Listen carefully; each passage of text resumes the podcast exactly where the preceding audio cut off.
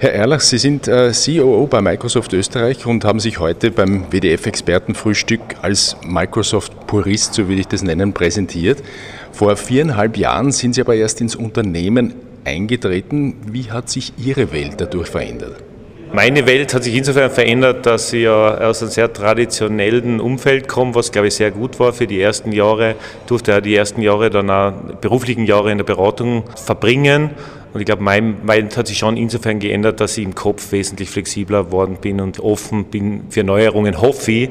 Es ist die eigene Wahrnehmung, aber grundsätzlich glaube ich schon, dass sich mein Mindset und meine Welt, die ich sehe, geöffnet hat für andere Dinge, die vielleicht nicht typisch österreichisch sind. Was sich parallel dazu ereignet hat, ist, dass das Unternehmen, was den Börsenkurs anlangt, sich extrem gut entwickelt hat in der Zeit, in der auch Sie Microsoft sozusagen hautnah miterlebt haben. Was ist da passiert?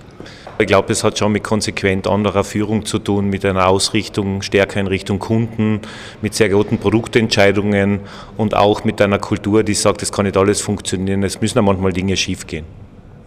Microsoft Österreich ist heute ein Unternehmen, das Führungskräfte im Schnitt alle zwei Jahre an eine andere Position setzt und das sich von einem besonders erfolgserprobten Geschäftsmodell radikal verabschiedet hat. Wie kann sowas gut gehen?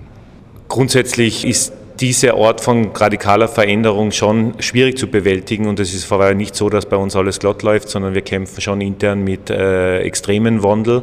Aber wir sind auch gerade was die Produktwelt betrifft und die Lösungen überzeugt davon, dass sich hier die Welt schneller dreht, als wir glauben. Und die Microsoft ist gut aufgestellt, weil sie eben frühzeitig die alte Produktwelt verlassen hat und in Innovation investiert hat.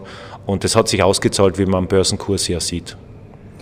Was muss aus Ihrer Sicht dann noch äh, passieren, dass ein österreichisches Industrieunternehmen, das angenommen heuer sein 175-jähriges Bestandsjubiläum feiert, auf diesen Innovationsweg kommen kann, auf dem Microsoft schon ist.